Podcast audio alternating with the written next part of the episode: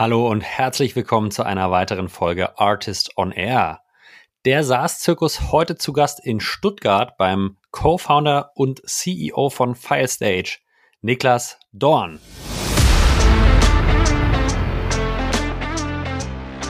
Wir haben irgendwann angefangen, vor allen Dingen Customer Success Manager zu nehmen, die, die schon mal im Sales gearbeitet haben.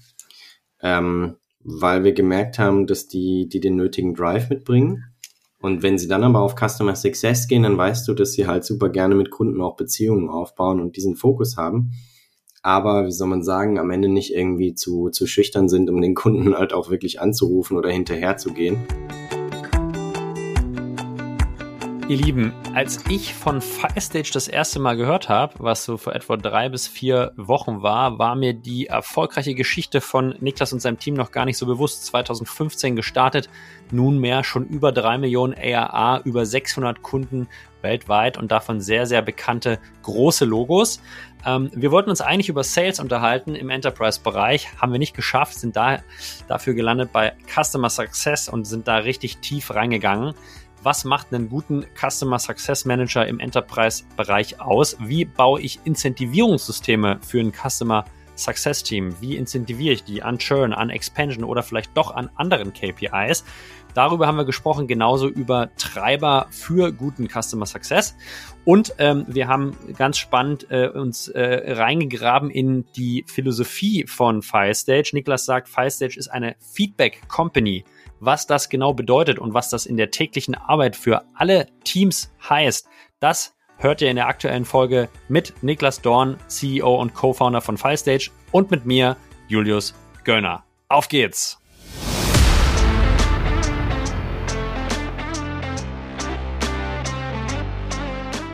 Artist on Air, der SaaS-Podcast für den deutschsprachigen Raum. Wertvolle Tipps, von erfolgreichen Gründern, Top-Investoren und führenden Industriepartnern, die euch bei der Skalierung eures Unternehmens schnell und unkompliziert weiterhelfen. Zusammengestellt von Janis Bandorski, Julius Göllner und Matthias Ernst.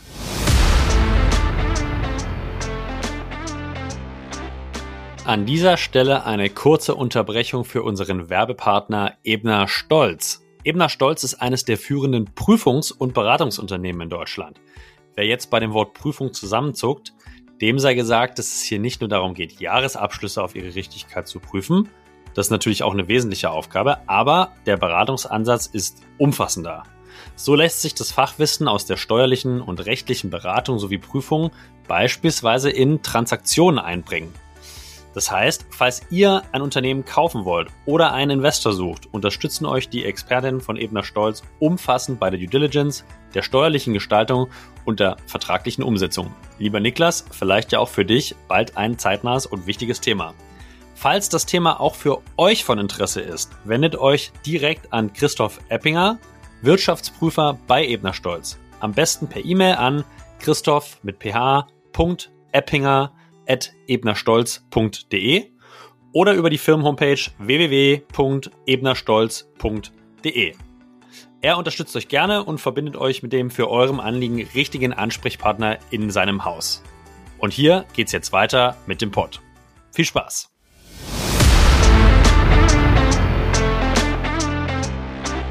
Guten Morgen und sonnige Grüße an Niklas. Hallo. Hi, ebenfalls guten Morgen. Gut, gute Laune mitgebracht und vielen Dank erstmal für deine Zeit äh, am heutigen Tage. Niklas, ich glaube, ähm, viele kennen Filestage und dich persönlich auch noch nicht, muss man sagen. Noch, äh, liegt auf noch. Vielleicht kannst du uns einmal kurz, bevor wir inhaltlich richtig reinsteigen, abholen. Ähm, was macht ihr bei Filestage und was ist so vielleicht ein bisschen dein Werdegang zu Filestage? Ja, super gerne, klar. Ähm, genau, also wir haben Firestage 2015 gegründet, damals zu dritt, drei Gründer, sehr enthusiastisch. Äh, wir haben Hintergrund im Marketingbereich, Film- und Werbebereich. Ähm, und inzwischen haben wir die Firma aufgebaut auf fast 60 Mitarbeiter. Ähm, wir haben über 600 Kunden weltweit, davon ungefähr 25 Prozent Umsatz in Nordamerika, ähm, sehr viel Dach natürlich, aber dann auch in Europa generell sehr viele, sehr viele Kunden gewonnen. Genau.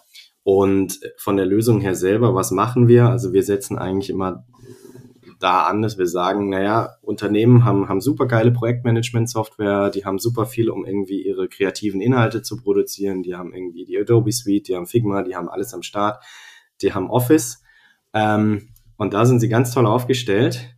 Ähm, und auch auf der anderen Seite, wenn du dir anguckst, Content-Distribution und Veröffentlichung und Social Media und Performance-Tracking, das ist alles mega geil und professionell gemacht.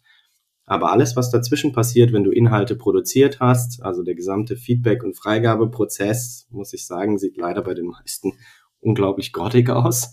Und mit Feistit schließen wir die Lücke zwischen Content-Kreation und Distribution auf der anderen Seite. Und da setzen wir genau an. Genau. Das ist, klingt für mich noch nicht 100% ganz verständlich, aber was, was ist sozusagen genau, was passiert genau in dieser Lücke? Ist es sozusagen ein Dateimanagementsystem, wo ihr sagt, okay, produzierte Content-Dateien werden in irgendeiner Art und Weise abgelegt und können nochmal kommentiert werden oder versioniert weitergedreht. Aber also was passiert genau zwischen Produktion und dann Distribution?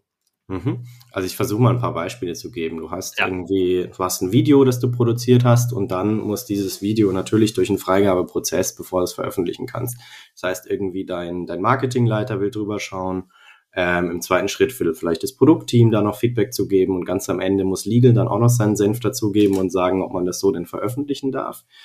Ähm, und was wir mit FileStage anbieten, du lädst die Datei auf FileStage hoch, teilst die ganz einfach und dann kann jeder über diesen Link direkt in das Video rein kommentieren, rein, rein zeichnen, was geändert werden soll. Ähm, und dadurch hast du natürlich sehr präzises Feedback. Das Ganze funktioniert aber nicht nur für Videos, sondern für alle Mediendateien. Das heißt, egal ob es irgendwie eine PowerPoint-Präsentation ist, ob es eine komplette Website ist, du kannst eine komplette Website da reinschmeißen und kommentieren. Ob es ein Podcast ist, äh, kannst du auch darüber kommentieren und feedbacken.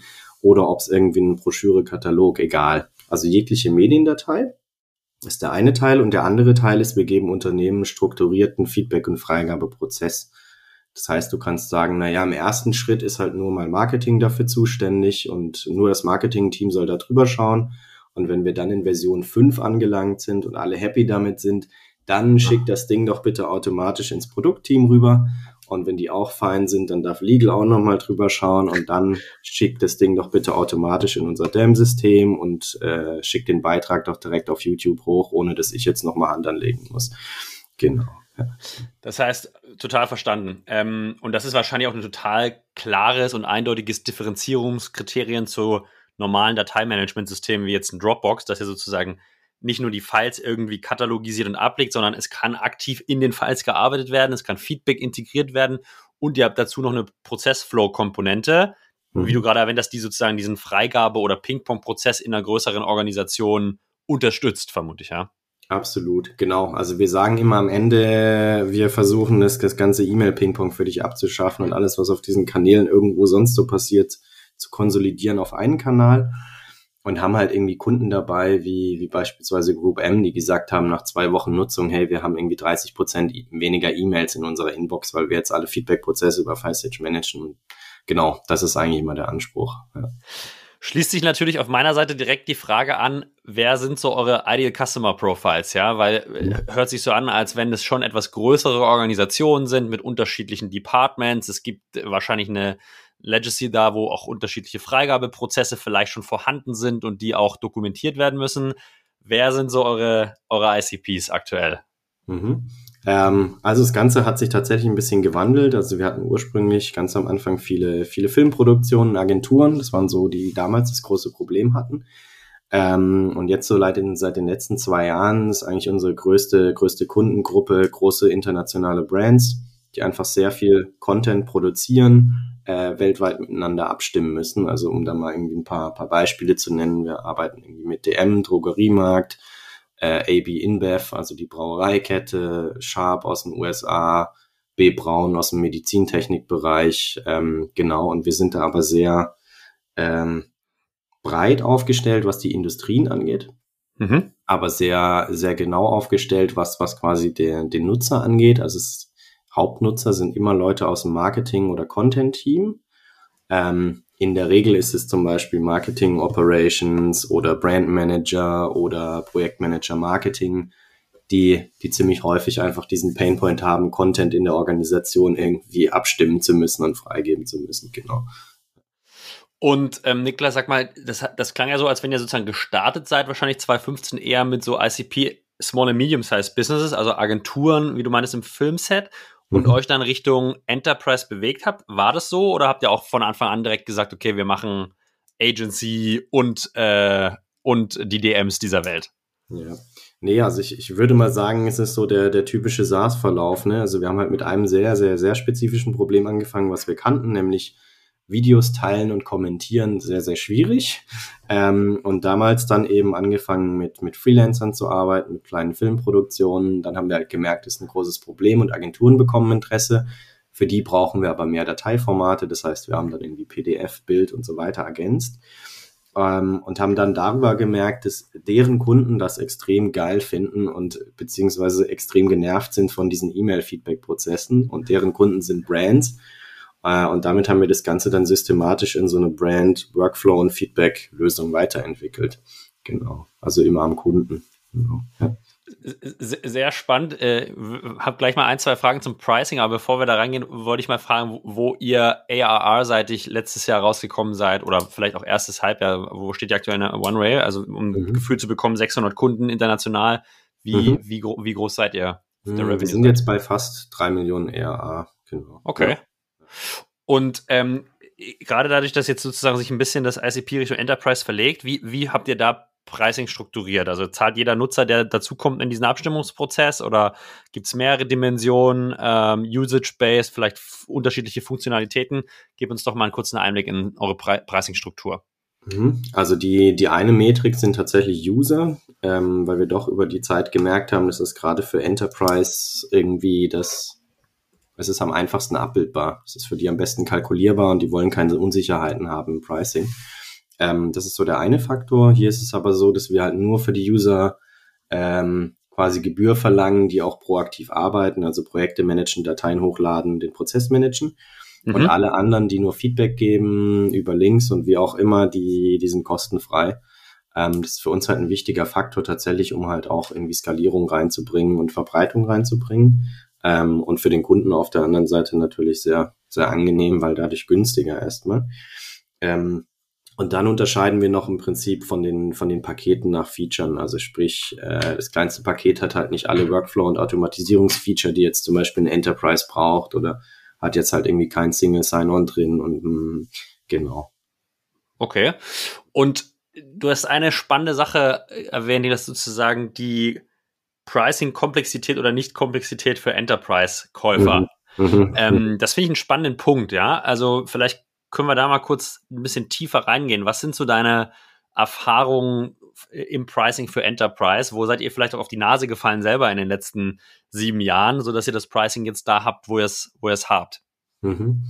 Ähm, also vielleicht vorweg, die eine große Schwierigkeit war immer, wenn du irgendwie alles bedienst von kleinen Kunden zu Enterprise, wie baust du die Preise so, dass sie für alle irgendwie passen, äh, ohne dass du jetzt überall komische Kompromisse fahren musst. Und das ist irgendwie eine konstante Challenge gewesen, wo wir sagen, inzwischen haben wir es ganz gut über die Use Cases raus, wo wir einfach Aha. wissen, naja, du bist irgendwie eine kleine Agentur, dann hast du halt von den Workflows irgendwie einen anderen Use Case als jetzt eine große Enterprise-Firma und auch von den ähm, ich sag jetzt mal drumrum Features wie eben nochmal Single Sign und solche Sachen, das brauchst du nicht und daran kann man ganz gut unterscheiden. Mhm. Ähm, das ist so der eine Teil. Ähm, und bei Enterprise war, war eben genau dieses Learning. Wir haben zwischenzeitlich versucht, irgendwie zu sagen, wir gehen vor allen Dingen auf Projekte und sagen, wie viele Projekte machst du denn mit FireStage gleichzeitig und rechnen darüber ab. Und wenn es mehr werden, dann wird quasi mehr abgerechnet ähm, und halt irgendwie versucht, sage ich mal, Best Practice, Practice zu befolgen, was sie einmal alle sagen, du sollst quasi nicht auf User gehen, sondern auf den, den Value, den du unten kreierst und den bepreisen. Ja. Wir haben aber gemerkt, mit den, mit den typischen deutschen Enterprise-Firmen ist das, funktioniert das nicht wirklich gut, sondern es war für die viel einfacher zu sagen, naja, wir haben halt irgendwie 20 Leute im Marketing-Team, ich will Kostensicherheit für die nächsten zwei Jahre, lass uns einfach hier den Vertrag machen, Fixpreis, okay, ja. Ähm, und so kam es im Prinzip. Und, und da haben wir halt gemerkt, die Zahlungsbereitschaft ist durchaus hoch. Ähm, aber es muss halt irgendwie klar kalkulierbar sein für die. Es darf nicht irgendwie offen sein, dass es jetzt irgendwie noch mal im nächsten halben Jahr noch mal Nachzahlungen gibt oder so. Ja. Genau.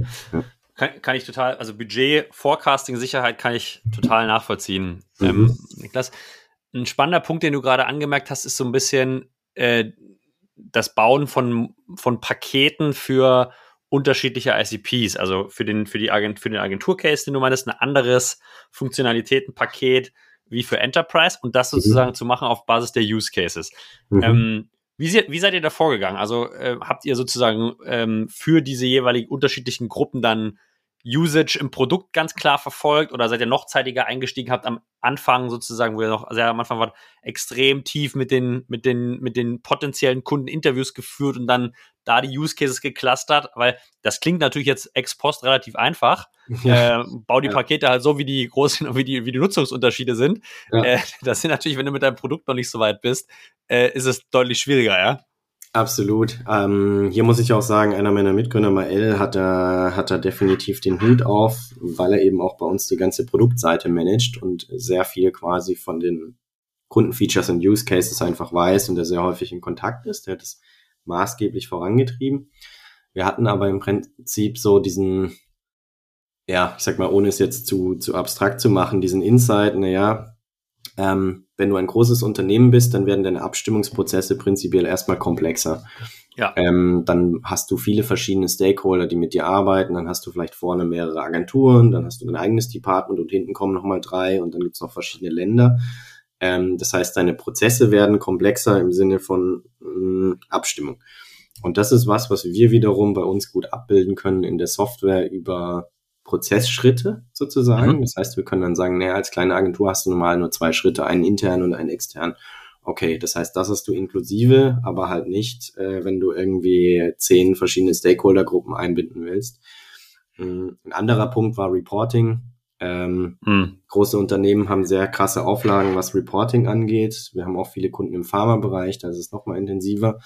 Und dann zu sagen, okay, dieses Reporting-Funktionalität, die wir auch ausgebaut haben, die gibt's halt zum Beispiel nur im Enterprise-Paket, weil die die anderen auch gar nicht benötigen. Ähm, das sind eigentlich immer so die, die Ansatzpunkte, wie wir vorgegangen sind, genau. Hab, habt ihr euch dabei, ähm, Niklas, habt, habt ihr dadurch dabei auch ein bisschen extern am Markt geguckt, was gibt's so? Habt ihr ein bisschen Benchmarking betrieben? Hast du irgendwelche Quellen, die du, die du dafür genutzt hast? Oder seid ihr wirklich total zentriert vom Kunden aus ähm, und von deren Needs da vorgegangen und habt das Pricing aufgebaut? Mm, sowohl als auch. Also es ist ja. immer so eine, so eine Mischung aus. Du guckst dir natürlich an, was irgendwie generell typisch ist im SaaS-Bereich, haben da sehr viel gelesen, auch im Sinne von, wie viele verschiedene Pakete packst du auf deine Website. Jetzt nicht irgendwie zehn Plans, sondern halt irgendwie zwischen drei und fünf wahrscheinlich. Mhm. Ähm, dann auch über die Jahre gelernt, dass du nicht zu viele variable Faktoren in deinem Pricing hast. Also irgendwie maximal drei, vier, eher weniger ist besser, ne? Also jetzt vielleicht neben der User-Komponente nicht noch zehn andere Sachen, die irgendwie mit mitschwangen. Mm, hatten dazu auch von Simon Kucher oder Simon Kucher oder wie auch immer sie aussprechen willst, ähm, Pricing-Workshops mal mitgemacht. Das hat auch mein Mitgründer mitgemacht und da wirklich Insights mitgenommen. Ähm, und dann hast du aber halt natürlich noch die Wettbewerberkomponente äh, wo du dann auch am Ende sagen musst, naja, für unsere Kunden wäre jetzt das und das am besten und den Preis sehen wir jetzt hier auch, weil wir so viel Mehrwert generieren. Aber okay, jetzt muss es halt auch noch konkurrenzfähig sein. Das heißt, es muss auch noch irgendwie im Verhältnis zu deinen Wettbewerbern attraktiv aussehen. Ne? Und das ist, das ist, finde ich, immer der Part, wo es dann, wo es dann schwierig wird. genau. Ja. ja, und da fand ich auch ein systematisches Vorgehen in irgendeiner Art und Weise zu strukturieren, ist gar nicht ist gar nicht so einfach, weil du halt sehr unterschiedliche Dimensionen hast. Jetzt haben wir viel über Pricing gesprochen. Vielleicht mhm. hast du eine, hast du eine, äh, wenn wir jetzt über die Flat Fees sprechen, also wie groß ist der, der Einstiegs-Flat Fee bei SMB und bei Enterprise und was zahlen die dann sozusagen pro Nutzer, der jetzt nicht nur Viewer ist, sondern wirklich aktiv äh, eure, eure Software nutzt? Mhm. Also der Einstiegspreis sind 19 Euro pro Nutzer. Mhm. Genau. Und da kriegst du aber schon, schon ein Paket, mit dem du gerade als Agentur gut arbeiten kannst. Mm, wir haben immer am Anfang kostenfreie Testphase, wir haben immer Monats- und Jahres- und Mehrjahrestarife. Das heißt, wir sind da wirklich so, dass wir sagen, fang halt klein an, teste es, guck, dass alle Leute es mögen und dass du den Mehrwert siehst und dann kannst du ja nach und nach irgendwie upgraden. Du kannst aber auch dynamisch wechseln, also gerade jetzt äh, für Agenturen, die jetzt per Kreditkarte zahlen, die können zwischen den Tarifen wechseln und sagen, naja, wir fangen jetzt mal hier an, dann haben wir irgendwie ein Riesenprojekt das nächste halbe Jahr und ganz viele externe, dann brauchen wir den Pro-Plan, Danach okay. gehen wir wieder ein bisschen runter und dann wird es halt über, über Credits sozusagen verrechnet automatisch. Ähm, das war uns halt wichtig. Und bei Enterprise ist eher so, dass wir sagen, es gibt äh, nach dem eine Woche kostenfreie Tests, so eine bezahlte äh, Evaluationsphase, zwei, drei Monate. Mhm. Und da könnt ihr das als Unternehmen wirklich auf Herz und Nieren sozusagen ausprobieren. Wir machen das komplette Onboarding, gehen parallel durch den IT-Audit mit euch durch. Ähm, und am Ende sozusagen entscheidet ihr euch erstmal fürs Paket, ähm, um den Prozess einfach möglichst schlank abzubilden und jetzt nicht irgendwie, wie soll man sagen, die Katze im Sack zu verkaufen. Also uns ist einfach wichtig, dass sie sagen, hey geil, wir wollen das auf jeden Fall, es bringt jetzt einen Mehrwert. Genau. Ja. Das ist, das ist ein sehr spannender Faktor, denn den Remy von Celonis auch mal angebracht hat. Diese drei Monate Testphase, wo, mhm. wo sozusagen eigentlich der Wert ja sozusagen für den Enterprise-Kunden wahrscheinlich schon mal klar herauskristallisiert werden soll. Niklas. Wie mhm. preist ihr diese drei Monate? Gibt es da einfach einen Flat Price für, für das sozusagen Projekt für diese drei Monate erstmal, das ja total statisch mit Summe mhm. X ähm, auf den Tisch legt? Mhm. Also, wie soll man sagen, wir versuchen da natürlich jetzt nicht irgendwie das Maximum rauszuholen und sind da relativ kulant. Also sprich, ja. wir können sagen, ja, eigentlich sind es im Marketing irgendwie 20 Leute, die eigentlich grundsätzlich einen Account bräuchten. Äh, aber die Abteilungen haben auch noch Interesse und dann sagen wir, okay, dann nehmt halt noch die Nutzer mit, kostenfrei für die nächsten drei Monate. Das ist, mhm. das ist okay. Wir wollen ja äh, möglichst viel Mehrwert erstmal generieren. Und dann ist das im Prinzip schon der aktuelle Nutzerpreis, der anstehen würde, mal die drei Monate. Plus, wie gesagt, wir sind dann relativ kulant, was, was irgendwie mehr Nutzung angeht, sozusagen. Und wenn da noch irgendwas dazukommen sollte, dann ja, macht einfach. Ähm, genau.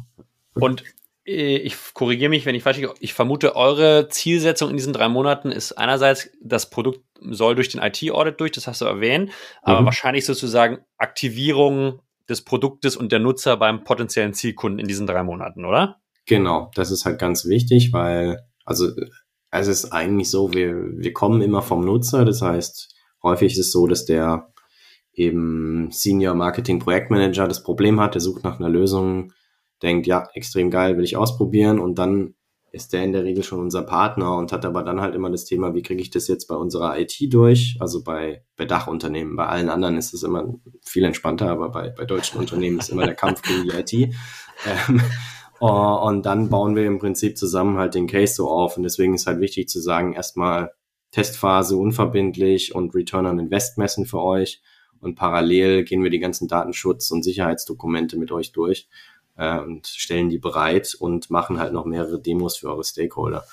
Genau. Wie kann ich mir das intern bei euch vorstellen, Niklas? Also, das ist ja schon auch ein komplexer Prozess. Also, wie, wie nutzt ihr diese drei Monate aus, um da genau diese Zielstellung, die du gerade erwähnt hast, wirklich zu erreichen? Ist da jemand von euch vor Ort, arbeitet mit dem Kunden ganz aktiv, macht ihr irgendwie Daily Check-ins mit dem Champion der, und, und besprecht mit dem täglich sozusagen, wie kriegen wir das in der Organisation jetzt verteilt? Also vielleicht kannst du uns mal einen Einblick geben, wie gestaltet ihr diese drei Monate, um am Ende Usage und Acceptance beim potenziellen Kunden zu erreichen? Mhm.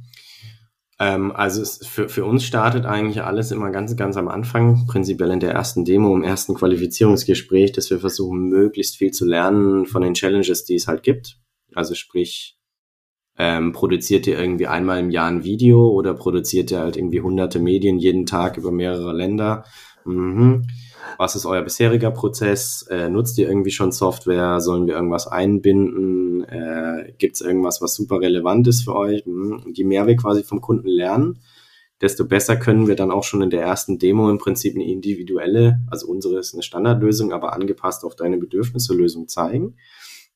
Ähm, und damit starten wir und gehen dann weiter rein. Und von da ähm, sagen wir im Endeffekt, okay, du bist der Kern-User oder wir testen es jetzt erstmal mit einer Gruppe von Usern. Also sagen wir jetzt mal du und deine fünf Kollegen. Das geht mal so ein, zwei Wochen und dann sagen die, wir haben ein gutes Gefühl, jetzt versuchen wir es mal in, ins Management reinzubringen, ins Höhere ähm, und bereiten dann einen Case drauf.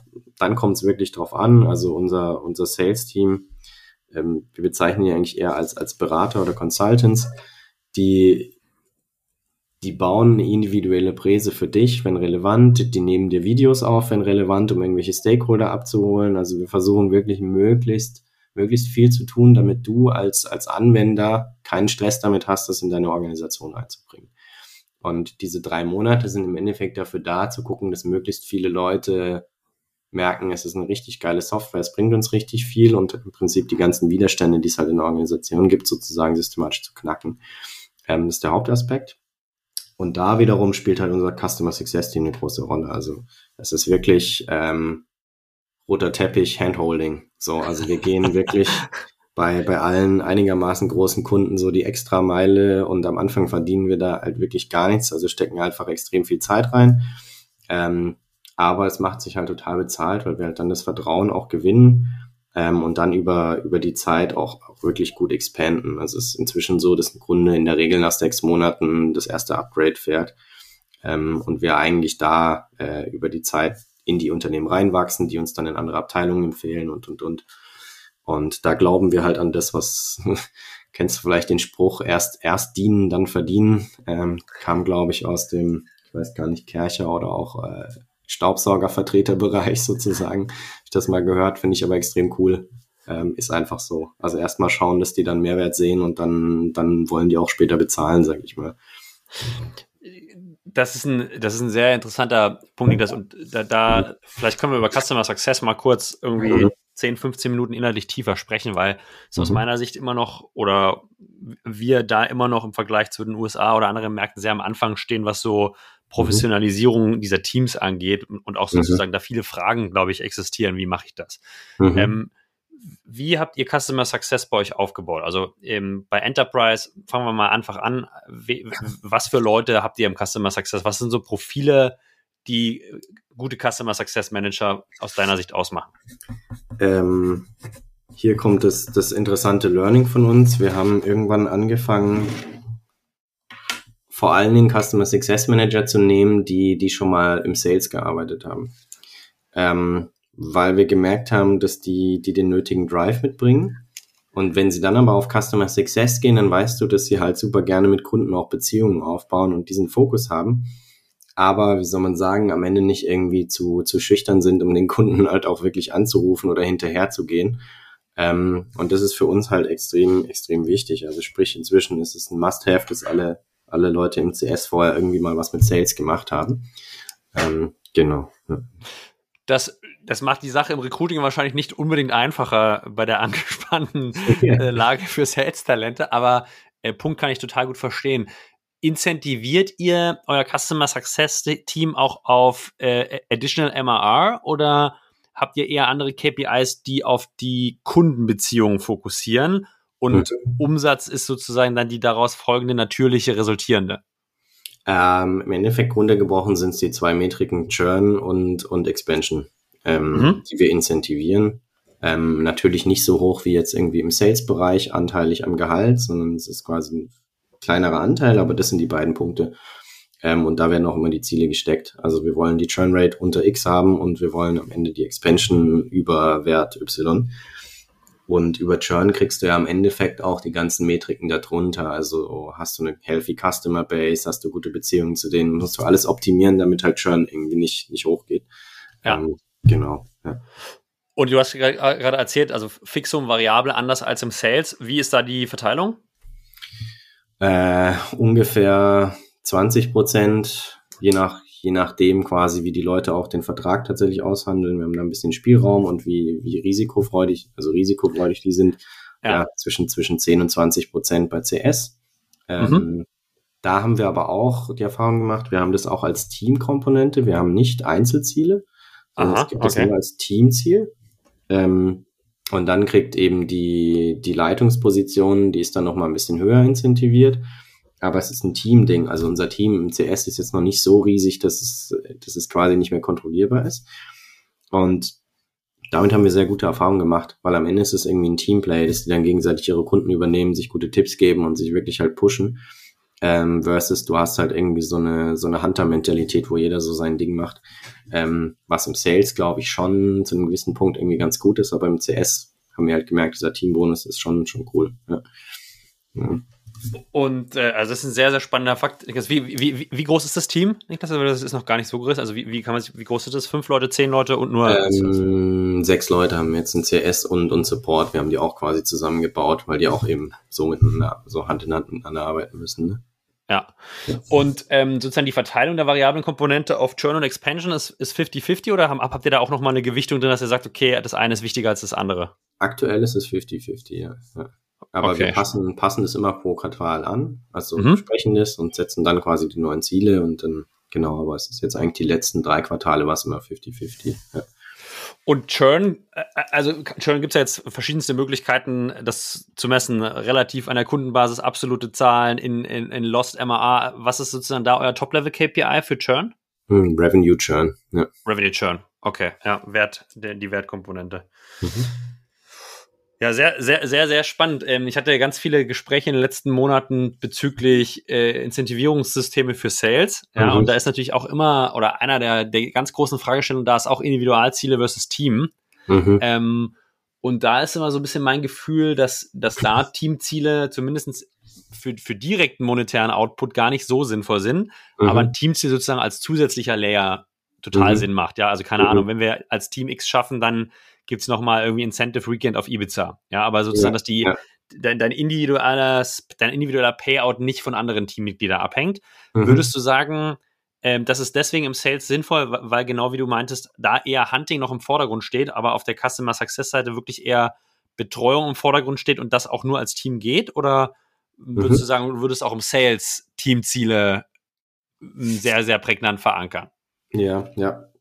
Also wir haben auch eine kleine, kleine Teamkomponente im Sales-Team drin. Ähm, und da auch tatsächlich die Überlegung, ob man es noch weiter ausbaut, ist halt immer so ein bisschen die Frage, wie, wie abhängig oder unabhängig bist du voneinander. Ähm, also es gibt dann zum Beispiel auch noch die Überlegung, okay, du hast, baust du irgendwie ein Team, Team Dach versus Team Amerika und dann hast du halt jetzt für das Team nochmal Incentivierung. Das finde ich zum Beispiel sehr, sehr sinnvoll, damit die sich halt gegenseitig unterstützen. Der eine ist im Urlaub, der eine ist krank, mhm, dann nehmen die halt gegenseitig ihre Leads und profitieren.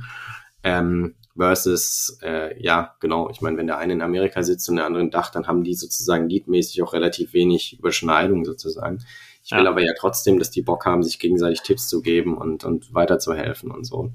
Ähm, und das kriegst du natürlich über einen guten Team Spirit hin, aber kriegst du halt auch manchmal über Kompensation ein bisschen hin. Ähm, genau, ja. Wenn wir, wenn wir jetzt in Customer Success äh, noch mal einen Schritt weitergehen auf die Aktivitätenseite, mhm. äh, Niklas, du meinst, ihr geht die extra Meile für die, für die Kunden, mhm. ja? Also mhm. gerade insbesondere im, vielleicht in der, in der ersten Phase der Kundenbeziehung, äh, wo mhm. du meinst, investiert ja sehr viel, der äh, Payback Time ist wahrscheinlich dadurch relativ lang. Wie mhm. kann ich mir das vorstellen? Also wie, wie geht ihr an so eine Kundenbeziehung ran und ähm, wie würdest du sozusagen die extra Meile definieren oder was ist euch in dieser Kundenbeziehung wichtig? Mhm. Äh, ich versuche mal so ein paar Punkte zu rauszuziehen. Also äh, es hört sich dumm an, ne? aber am Ende oder am Anfang steht eigentlich, dass du ein richtig geil motiviertes Team hast, mhm. was Bock hat, mit den Kunden zu arbeiten, was, ich sag mal, energetisch ist, was motiviert ist, was, was gut drauf ist. Und dann smarte Leute. Also ich denke, jeder hat so Horrorbeispiele von irgendwie Kundensupport-Hotlines, wo du merkst, du hast in zwei Minuten Online-Recherche mehr Plan als die Person am Telefon. Das ist halt tödlich. Also sprich, wir setzen sehr stark drauf, dass wir starke Leute haben, die die Workflows wirklich verstehen und Kundenprobleme verstehen und dann sehr, sehr proaktiv mit Lösungen kommen können. Also ist inzwischen fast immer so, dass es Problem gibt und früher war es oft so, dass wir das richtige Feature noch nicht hatten. Inzwischen ist so, wir haben eigentlich alle Feature und du kannst halt auf verschiedene Wege die Sachen kombinieren und dann Kundenprobleme lösen. Mhm. Ähm, da würde ich einfach sagen, sehr, sehr proaktiv zuhören, sehr genau nachfragen, wie, wie, wie, wie. Und auch tatsächlich dem Kunden an gewissen Punkten Kontra geben und sagen, es ist schön, dass ihr jetzt so einen Workflow habt. Mm, und wir können auch versuchen, den eins zu eins so abzubilden, aber es macht halt einfach keinen Sinn. Lasst uns mal lieber den Workflow so bauen. Äh, und das ist so, wie es bei 80 Prozent der Kunden funktioniert und den halt auch zu beraten, proaktiv Prozesse anders zu, zu managen. Ähm, und ich glaube, dadurch gewinnst du sehr viel Vertrauen. Äh, und ja, also wir haben es jetzt zum Beispiel auf der Messe gemerkt, da waren super viele Kunden zu Besuch und äh, wie herzlich die sozusagen mit unserem CS- und Sales-Team waren. Es war, war mega schön. Also kamen echt vorbei und haben sich voll gefreut und bedankt und wie auch immer. Und ich glaube, auf das Level muss es kommen. Also du bist halt der Trusted Partner. Wir sagen denen auch links und rechts.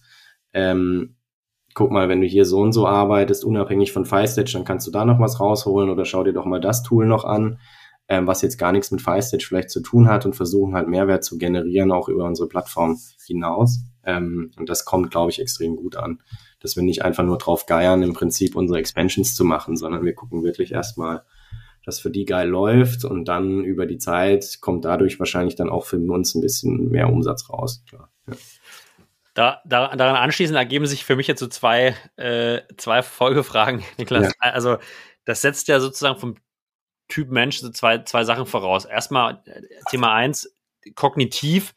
Ähm, also, die müssen neben der Sales-Erfahrung ja auch kognitiv sehr stark sein, ja. Also komplexe Problemstellungen erkennen, die Prozessflows bei euren Kunden, die müssen euer Produkt kennen.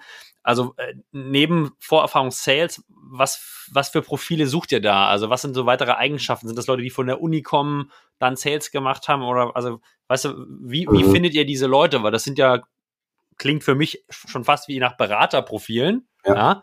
Äh, einfach von der Komplexität der Aufgabe her. Ja, ja, ja. Also wir haben, wir haben häufig äh, Leute eingestellt oder sehr gerne, die einfach selber natürlich aus dem, aus dem Agenturumfeld kommen, die aus dem Marketing irgendwie kommen, die quasi die Welt und die Probleme schon per se mal gesehen haben. Ja. Und da anknüpfen können. Das ist, das ist einfach ein Riesenvorteil im, im Endeffekt Branchenerfahrung sozusagen im weitesten Sinne mitbringen, unabhängig von der, von der Industrie, ne? aber einfach diese, diese Content-Problematik mal verstanden haben. Ähm, dann sind es einfach Leute, die, die sehr viel Bock haben auf, auf Software und Workflows und Sachen irgendwie ausprobieren und klug zusammensetzen. Also fast schon kreativ auch darin sind, sozusagen Lösungen zu finden. Mhm. Und dann bist du, glaube ich, bei uns im CS natürlich jemand, der gut ähm, übersetzen kann. Von Kunde zu unserem Integrations- und Workflow-Team, von Kunde zu Produktteam. Genau, also es geht sehr stark darum, ähm, die richtigen Sachen rauszuhören und dann intern an die richtigen Stellen bei uns weiterzubringen und zu vermitteln. Genau. Ja. Und die zweite Komponente oder die zweite Anschlussfrage, die hätte ich sozusagen, äh, du meinst, Basisvoraussetzung ist irgendwie ein motiviertes Team. Ja, also äh, Leute, die Bock haben. Wie schafft ihr das? Ja, also ich meine, das ist ja kein Selbstzweck. Ich freue mich natürlich auch überall über motivierte Teams, aber das ist manchmal doch schwieriger, als es jetzt klingt. Ja. Habt ihr da, habt ihr da Geheimrezepte? Habt ihr da irgendwie Vorgehensweisen, ähm, wie ihr das sicherstellt? Was sind da auch wichtige einfach Dimensionen, Werte, Komponenten, die ihr da nutzt, damit es funktioniert? Mhm.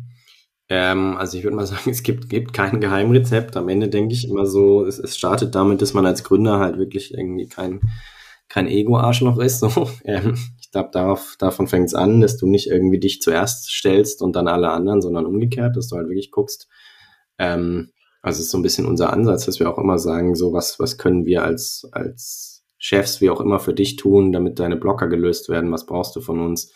Ähm, wir, wir sind sehr stark dazu übergegangen, und das finde ich auch extrem wichtig, wenn, wenn Leute irgendwie geile Sachen machen, dass wir das auch loben, äh, in unseren mhm. öffentlichen Meetings, in All Hands oder wie auch immer, das immer wieder auch betonen oder auch mal privat einfach eine Nachricht drüber schicken, mal sehr dezidiert Feedback geben auf was, was wirklich toll war. Und das so fast schon zu systematisieren. Also wir haben zum Beispiel so Firmenjubiläum, du bist ein Jahr dabei, dann, dann, dann ist dein Job als, als Teamlead, da wirklich auch mal ein geiles Feedback zusammenzuschreiben, was du an der Person alles schätzt und das wirklich dann im gesamten Firestage äh, kundzutun. Ähm, und ich glaube, solche Sachen machen den Unterschied. Mhm. Ähm, dann, wir sind halt super flexibel, was irgendwie Arbeitszeiten, Urlaub, wie auch immer. Gut, wir sind eh remote, ne? Ich glaube, die Komponenten helfen halt dass wir schon sagen können, du ist mir scheißegal, ob du mittags irgendwie zwei Stunden mit deinem Hund draußen sein willst. Mach einfach, wenn du das einrichten kannst, ist doch cool. Äh, ich weiß, dass du, du dein, mit deinen Kunden gut umgehst und am Ende, glaube ich, ist es halt diese Vertrauensgeschichte, kein Micromanagement. Ich denke halt immer, gute Leute wollen auf der einen Seite mit anderen guten Leuten arbeiten. Das heißt, es ist auch ganz wichtig, dass, so ich springe jetzt ein bisschen, aber ganz wichtig, dass alle im Team mitentscheiden, wenn jemand Neues ins Team reinkommt und das nicht irgendwie zentral mhm. von oben reingecastet wird. Also die sind okay. einfach mit im Bewerbungsprozess. Ähm, genau. Ähm, sorry, jetzt habe ich ein bisschen den Faden verloren. Nee, es, es, es ist überhaupt nicht schlimm. Also, du, du, also zusammengefasst sagst du na, natürlich irgendwie viel Flexibilität und Freiheit äh, für die Leute. Wertschätzung, glaube ich, ein Thema, den du ganz klar nach vorne gestellt hast. Was ich auch mhm. sehe, ist extrem motivierend, deutlich motivierender als jetzt irgendwie mhm. nochmal ein finanzieller Bonus, der, der auch hilft. Und mhm. ähm, eigentlich auch so ein bisschen Mitgestaltung, ne? Und da euch jetzt, wie du gerade meintest, Niklas, Mitgestaltung selbst bei der Einstellung. Das Team entscheidet mit, wer neu dazukommt. Mhm. Ähm, mhm. das heißt, man hat auch so ein bisschen vielleicht Qualitätssicherung drin. Mhm. Gute Leute heiern gute Leute, ja. Äh, wie du Absolut. sagst, das, das, das ja. würde ich total, äh, würde ich total unterschreiben und ist auch so mein Eindruck aus den vielen letzten Gesprächen, dass das ein entscheidender Punkt ist. Ich hatte die Woche den Christian Weißbrot hier von Finway, die im Sales Hiring auch als im fünfstufigen Prozess, in der, in der vierten Stufe, ja, bevor der Gründer nochmal spricht, zwei Leute aus dem Team mit dem Bewerber sprechen lassen. Und wenn die sagen, mhm. nee, das, das passt nicht, natürlich auch nach gewissen ja, ja, äh, nachvollziehbaren Kriterien, dann wird er auch nicht eingestellt. Ja? Und äh, das finde ich schon sehr powerful, ja. an, an auf so einer späten Instanz dem Team da nochmal so viel äh, Einfluss zu geben, ja, ähm, ist, glaube ich, auch wieder Wertschätzung fürs Team. Ja? Hey, wir vertrauen euch, ihr gestaltet hier die Firma mit ähm, und ihr entscheidet auch, wer hier arbeitet. Absolut. Also für mich ist, wie du sagst, das Stichwort Vertrauen habe ich auch über die Jahre halt gelernt, möglichst, möglichst davon wegzugehen, irgendwie ins Detail Sachen mitbestimmen zu wollen, sondern mehr so klar zu sagen, okay, du hast jetzt halt die komplette Ownership hierfür und ich helfe dir gerne, wenn du irgendwie Blocker hast oder wenn du zu wenig Ressourcen hast, dann lass uns das besprechen und ich gebe dir auch gerne Tipps, wenn du mich fragst. Aber ich vertraue dir, dass du einen geilen Job machst. Ich werde nicht nachkontrollieren, wie du mit Kunden XY am Ende umgehst. Setzt natürlich voraus, dass du am Anfang Vertrauen aufbaust. Also du wirst nicht jemand von Tag eins irgendwie komplett die Ownership für alles geben. ähm, aber nach so einem sechs Monate äh, Probezeit und so weiter sind die Leute auf dem Level, wo du sagen kannst, die können einfach ihr Ding machen. Ja. Ähm, was glaube ich auch hilft, dass wir halt schon äh, Mitarbeiterbeteiligung haben für äh, alle, die irgendwie äh, ja, ich sag mal, in irgendeiner Art und Weise Teamverantwortung oder so haben. Das haben wir eingeführt und mit der nächsten Runde wollen wir es auch noch ausweiten an insgesamt alle Mitarbeiter, die länger dabei sind. Und das macht einen krassen Unterschied. Also, ja, das wäre meine nächste Frage gewesen, Niklas. Warum nicht für alle? Ähm, weil wir nicht so viele, viele Stocks sozusagen da hatten. Also da, es wäre so kleinteilig geworden, dass dann für die Einzelnen sozusagen nicht mehr attraktiv wäre.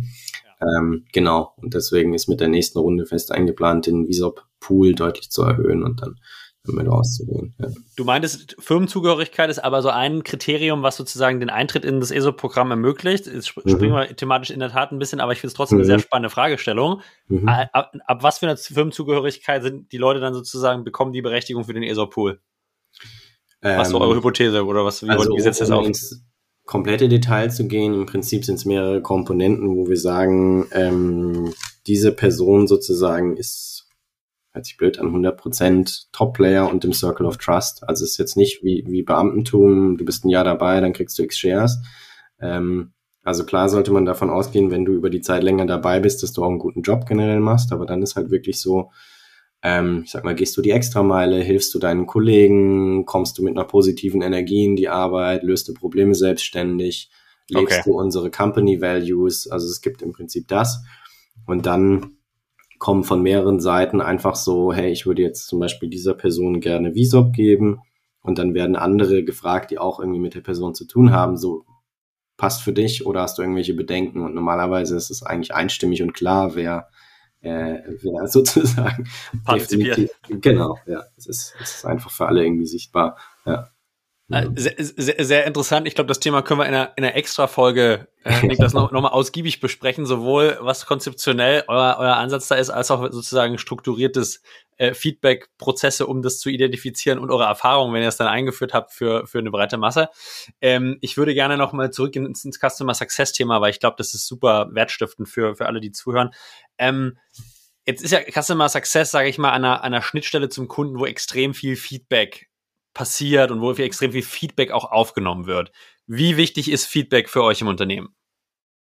Also ich, ich sage immer, FireStage ist eine Feedback-Company. Also ich meine, wir, wir optimieren auch Feedback- und Freigabeprozesse, aber auch intern. Wir leben halt vom, vom Kundenfeedback. Mm, ganz am Anfang, als es FireStage quasi noch nicht gab, die ersten Mockups, haben wir irgendwie 20, 30 Interviews geführt, mit ganz vielen potenziellen Kunden gesprochen, denen gezeigt, gelernt, wie die arbeiten und dann systematisch so die erste Beta entwickelt und dann von da ab immer wieder Feedback geholt, äh, neue Feature-Wünsche erfasst äh, und das systematisch sozusagen in, in Produktkomponenten umgebaut. Mhm. Ähm, heute haben wir, würde ich mal sagen, und das ist jetzt nicht mein Hauptsteckenpferd, weil mein Mitgründer aus dem Produktbereich das, das proaktiv managt, aber halt einen sehr, sehr, sehr guten Produkt-Feedback-Prozess. Also so grundlegend, wie funktioniert der? Kunden kommunizieren uns über irgendeinen Kanal, also kann Chat sein, kann persönliches Gespräch sein, wie auch immer dass sie irgendeine Art von Problem haben, was sie noch nicht mit FireStitch lösen können. Ähm, mhm. Manchmal kommen die auch direkt und sagen, ich brauche Feature XY. Und dann versuchen wir natürlich erstmal zu verstehen, was ist das eigentliche Problem, was du lösen willst. Und darauf sind alle geschult, die halt mit den Kunden arbeiten, auch Sales. Das ist ganz, ganz wichtig. Ähm, zweiter Schritt, Dieses Feedback wird dann bei uns systematisch erfasst. Also sprich, wir haben eine Form, in dem ich das Kundenfeedback sozusagen eintragen kann, wo ich auch genau hinterlegen kann, von wem es kam. Und das geht dann bei uns in Product Board rein. Ähm, das ist die Software, die eben unser Product Team nutzt, um Features zu planen, zu ranken, zu scoren. Mhm. Ähm, und darüber haben wir über die Zeit im Prinzip eine Datenbank, wo wir sagen können, naja, irgendwie 80 Prozent unserer Userbase will halt jetzt dieses Feature auf Platz eins oder dieses Problem lösen auf Platz eins. Und daraus bauen wir dann im Endeffekt die Roadmap dynamisch. Also je nachdem, mhm. deswegen ganz, ganz wichtig immer wieder, dass wir dieses Feedback auch kriegen und die Datenbank füttern. Ähm, und basierend darauf, ähm, wenn dann ein Feature priorisiert wird und man sagt, na, das gehen wir jetzt an, dann geht das Produktteam ins Gespräch mit den Leuten, die sich das gewünscht haben, sofern sie natürlich mit uns sprechen wollen. Ähm, und geht da mal eine halbe Stunde rein und versucht wirklich genau den Use Case zu verstehen.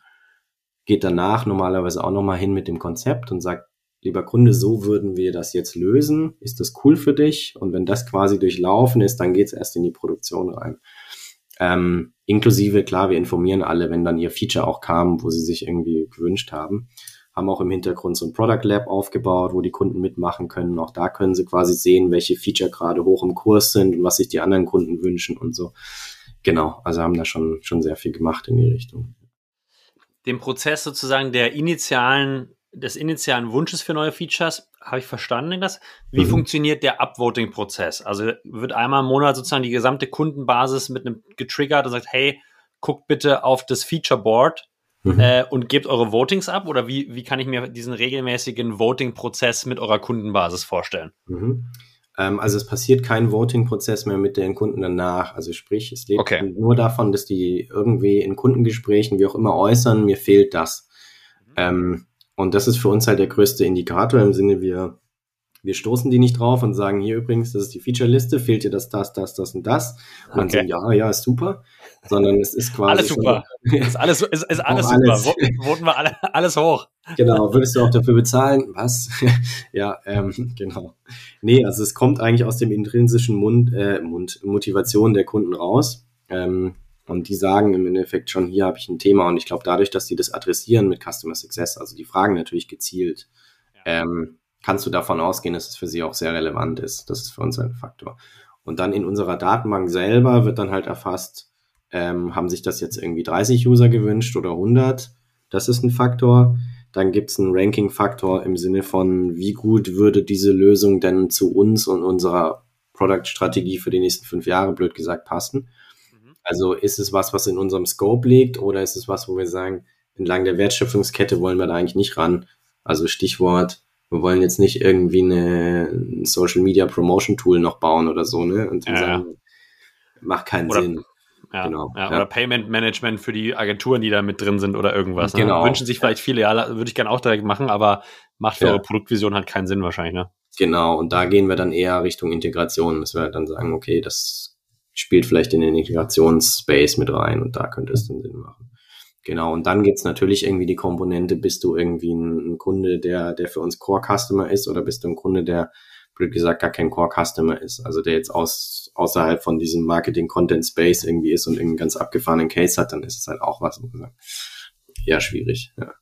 Und gibt's, sage ich mal, hat das Customer Success Team das ähm, eine klare Handlungsanweisung, dieses Feedback auch regelmäßig einzufordern? Also in den Gesprächen, die die vielleicht einmal im Monat, einmal alle zwei Monate führen? Also gibt es da irgendwo wirklich einen Impuls und hey, du musst re regelmäßig das über offene Fragestellung herauskitzeln oder wie geht ihr damit um? Äh, früher war das tatsächlich so, dass immer Product Team wieder Pushes geben musste an die verschiedenen Teams, Sales und so weiter und immer wieder sagen muss, bitte wir brauchen euer Feedback ein, ja. weil ja Dokumentation ist für die meisten immer nicht so spannend. Äh, bei uns ist es aber tatsächlich so, dass ich sagen muss, dass, dass Sales und CS inzwischen, die machen das so proaktiv, die gehen auch direkt nochmal in Gespräche rein und sagen, hier habe ich das krasse Thema gelernt, lass es mal besprechen, bitte, ist ganz, ganz wichtig für mich. Ähm, und wirklich proaktiv da reingehen. Ich glaube, es liegt dran, weil die am Ende eine glückliche Kundenbasis haben wollen. Die wollen ja den Churn runterbringen. Die haben ja voll das Interesse dran, dass die Kunden das immer geiler finden und gute Sachen gebaut werden und dann halt auch sehen, wenn sie regelmäßig nach den richtigen Sachen fragen, kommen die in ein paar Monaten. Und dadurch quasi eigentlich profitieren. Und im Endeffekt haben wir jetzt so ein, wie soll man sagen, ich glaube, so, ein, so einen Kreislauf hinbekommen, dass die eine intrinsische Motivation haben, die richtigen Sachen weiterzuleiten, weil sie dann am Ende auch besser ihre Ziele erfüllen können. Ja. Jetzt interessiert mich natürlich brennend, was ist aktuell auf der Feature, äh, auf der Feature-Liste äh, most, most demanded und sage ich mal das, was sich eine große Anzahl an Kunden bei euch wünscht und zusätzlich noch in die Produktvision passt? Mhm, mhm. Ähm, also was gerade rausgekommen ist, was jetzt noch in der Beta ist, aber bald nicht mehr, ist das Ding Automations. Mhm. Also sprich, bisher war natürlich ein File-Stage, du kannst deine Prozesse aufsetzen, kannst die ganzen Dateien miteinander besprechen und dann ist aber noch relativ viel manuelle Arbeit im Sinne von, eine Datei wurde freigegeben, schick die mal in den nächsten Schritt an Legal raus oder so. Ne?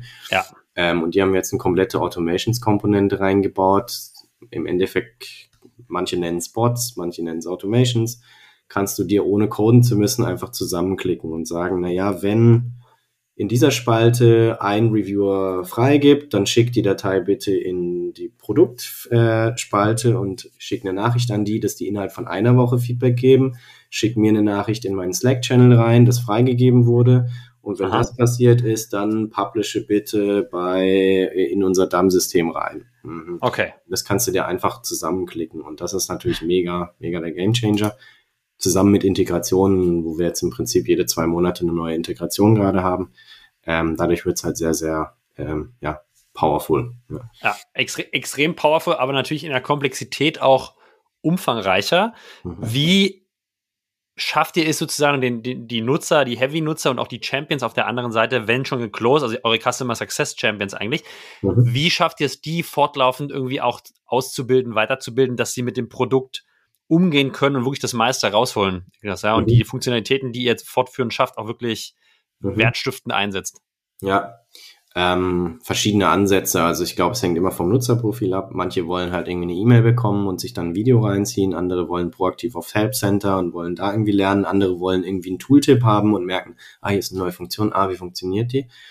Ähm, und wieder andere, die gehst du halt gezielt an mit, mit Produktteam und sagst, hey, jede drei Monate, das sind übrigens die ganzen neuen Funktionen, ähm, lasst die mal in euren Prozess reinbringen und dann gibt's halt gezielt eine Schulung durch CS. Ähm, also es kommt ein bisschen drauf an, wie, wie die einzelnen Kunden arbeiten, bis hin zu, ich sag jetzt mal, Customer Health Tracking ist halt der andere Punkt, ne? Ähm, also, dass du systematisch auch trackst, wie, wie, wie ist die Nutzung und ähm, ja, sind die User irgendwie aktiv und so weiter. Wie macht ihr das aktuell? Nutzt, nutzt ihr dafür externe Software äh, für, für Health Tracking und Scoring oder habt ihr das sozusagen selber auf eurem Produkt aufgebaut? Ähm, wir nutzen Vitally. Mhm. Ähm, kann ich wärmstens empfehlen, wurde uns selber empfohlen von einer anderen SaaS-Company vor, vor etwa zwei Jahren. Ähm, ist genial, also ist von der von der Implementierung her war das war das mit einem guten Aufwand machbar, haben super guten Support, ähm, Customer Success auf deren Seite, also macht echt Spaß mit denen zu arbeiten, entwickeln sich schön weiter. War damals auch vom Pricing her tatsächlich attraktiver als die anderen Lösungen, lustigerweise, wo sie irgendwie die besten sind. Ähm, und haben davor auch so ein, so ein grauenhaftes Ding gehabt mit weiß nicht, ich sollte wahrscheinlich keine Namen nennen, aber es war eine Customer Success Software. War der größte Fail ever, also wo, wo am Ende unser CTO irgendwie ein paar Monate Implementierung reinstecken musste, um irgendwie alles ranzuschließen und es war so kompliziert und wir haben quasi nach einem Dreivierteljahr immer noch keinen Value gesehen und ich dachte, oh Gott, ja. Äh, äh, ich bin ja immer, ich habe ja immer großes Interesse daran, äh, Niklas sozusagen hier Wert zu stiften. Und klar, Produkterfahrungen sind unterschiedlich, aber kannst du sagen, mit wem ihr damals nicht so zufrieden wart? Ja, äh, für uns war das Trend Zero. Also wie gesagt, vielleicht sind sie inzwischen deutlich besser und so weiter, aber damals war es einfach eine grauenhafte Erfahrung für uns. Und Vitally war danach einfach so, es kann so angenehm sein. Also, ähm, ja. Guter, guter Tipp. Äh, vielleicht an der Stelle für unsere Hörer, äh, kein, keine Werbespot und kein Werbeblock, niemand bekommt hier irgendwas. Das ehrliche Produktfeedback, ehrliches Produktfeedback äh, von Niklas an der Stelle. Ähm, jetzt ist ja trotzdem die Welt wahrscheinlich im Customer Success auch bei euch nicht nur rosa-rot, äh, Niklas, sondern ihr, ihr, habt ja wahrscheinlich auch Challenges im Team oder auch in der Kundenbeziehung. Mhm. Kannst du uns vielleicht kurz sagen, was, was ist so aktuell, was sind so die großen Herausforderungen oder die großen Challenges oder die, auch die Potenziale, die ihr im Customer Success noch seht? Mhm. Also ich finde ein, ein Thema für mich als, als äh, Stratege oben drüber ist natürlich immer, wie können wir die Ressourcen richtig einsetzen. Also sprich, äh, wenn jetzt vorne irgendwie mehr Leads reinkommen, wie lange dauert es, bis dann im Sales die quasi ankommen und wenn jetzt auf einmal sozusagen deutlich mehr Neukunden reinkommen, dann erhöht sich halt der Onboarding-Aufwand. Und was ist dann quasi der Punkt, wo ich anfangen muss, jemand für Customer Success wieder reinzuholen, mhm. damit die, die im Team sind, nicht am Ende irgendwie einen Burnout kriegen sozusagen, weil sie halt viel zu viel zu tun haben auf einmal. Ja. Und das immer richtig zu balancen, finde ich ultra anspruchsvoll. Ähm, und das, das wirklich hinzubekommen, Gleichzeitig natürlich, dass die irgendwie mit, mit den Kunden systematisch arbeiten, dass wir die Expansion-Ziele erfüllen. Ähm, dann gibt's halt natürlich mal Themen, es hat deutlich abgenommen über die Jahre, dass du irgendwie mal einen Bug drin hast oder, oder irgendwelche Sachen. Wir hatten irgendwie ein äh, großes Thema, wo wir gesagt haben, Performance äh, wird jetzt über, über deutlich komplexere, größere Projekte auf einmal irgendwie ein Thema, weil halt große Kunden auf einmal irgendwie das 15-fache Volumen machen zu normal. Ähm, und das führt natürlich dann irgendwie erstmal zu, zu Stress im Sinne von, der Kunde sagt, was ist da los? Und dann musst du da sitzen mit Product, da muss es umpriorisiert werden.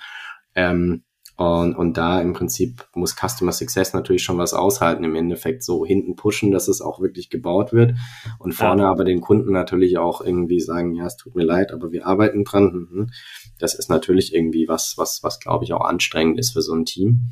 Ähm, was aber, muss ich sagen, inzwischen schon sehr gut läuft, weil wir einfach im Produkt auch sehr, sehr agil auch arbeiten können inzwischen und auch kurzfristig auf Probleme reagieren und wirklich schnell kritische Lösungen bauen. Ja.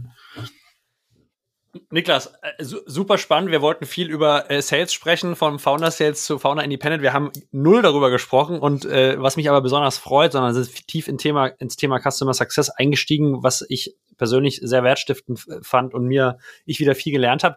Vielen, vielen Dank für die coolen Insights äh, heute. Hat mir richtig viel Spaß gemacht. Wir schließen die Show dennoch äh, mit einer abschließenden Frage ab, nämlich das ist unsere Restaurant- und Essensfrage. Ähm, und ich weiß, ihr sitzt, glaube ich, mit ja in Stuttgart, mhm. ähm, wenn ich nicht ganz falsch informiert bin. Und ich glaube, ihr seid die ersten, die wir aus Stuttgart hier zu Gast haben. Deswegen freue ich mich auf deinen ganz impulsiven, aus dem Bauch heraus Tipp, wo man vielleicht mal frühstücken gehen kann oder zum Mittag oder zum Abendessen. Also irgendwas, was dir spontan wirklich in den, in den Kopf kommt, äh, wo du gerne einfach selber hingehst. Uh, ähm, also genau, ich wohne ja schon ein bisschen länger nicht da, aber ab, absoluter, absoluter Geheimtipp Träuble im Stuttgarter Aha. Osten. Äh, Träuble? Mhm. Träuble, genau, also wie die Traube nur auf Schwäbisch mit LE am Ende. Ähm, super geil, wird von einer, von einer Dame mittleren Alters betrieben, ist eine Mischung aus Schwäbisch und, und österreichischer Kost und die macht alles selber. Es schmeckt extrem geil. Da gibt's dann so Sachen wie Marillenknödel und weiß nicht was. Aber äh, sehr tagesformabhängig von ihrer Laune. Also kann auch mal sein, dass man irgendwie sagt, ich hätte gern noch einen Wein und sagt, jetzt nicht, ich bin beschäftigt in der Küche. also es ist ein bisschen wie bei, bei Oma zu Hause essen. Das Essen ist extrem geil und man nimmt alles in Kauf, weil es einfach so lecker ist. Und am Ende vom Abend kommt ihr auch meistens sagt, ja, ich habe es ja nicht so gemeint, ich war ja gestresst, tut mir leid und so, aber wollte noch einen Nachschlag. Mhm, aber extrem herzlich und von daher mein Favorite in Stuttgart. ja. Super, su super Tipp. Ich glaube, super ehrlich und super herzlich. Äh, sehr viele Parallelen auch zu mancher Gastro-Erfahrung hier in Berlin, kann ich sagen. hier läuft hier läuft's zum Teil ähnlich ab, auch äh, äh, auch in anderen Dienstleistungsgewerben. Ähm, Niklas, ich wünsche euch viel, viel Erfolg in der weiteren ähm, Skalierung äh, eures Unternehmens. Ich glaube, super spannende Story. Ich bin sehr gespannt, wie das bei euch weitergeht. Ähm, vielen Dank, dass du es auch sozusagen trotz dem Exco diese Woche und zahlreichen äh, anderen Verpflichtungen geschafft hast, vorbeizukommen. Hat mich sehr gefreut und äh, bin sehr gespannt, wie es weitergeht. Bin sicher, wir sehen uns an dieser Stelle in den nächsten Jahren äh, nochmal und äh, ja, sage Dankeschön und dir einen produktiven Tag. Vielen Dank für die Einladung, hat mega Spaß gemacht. Sehr coole Fragen und genau, mach's gut. Bis bald. Danke dir, Niklas. Ciao, ciao.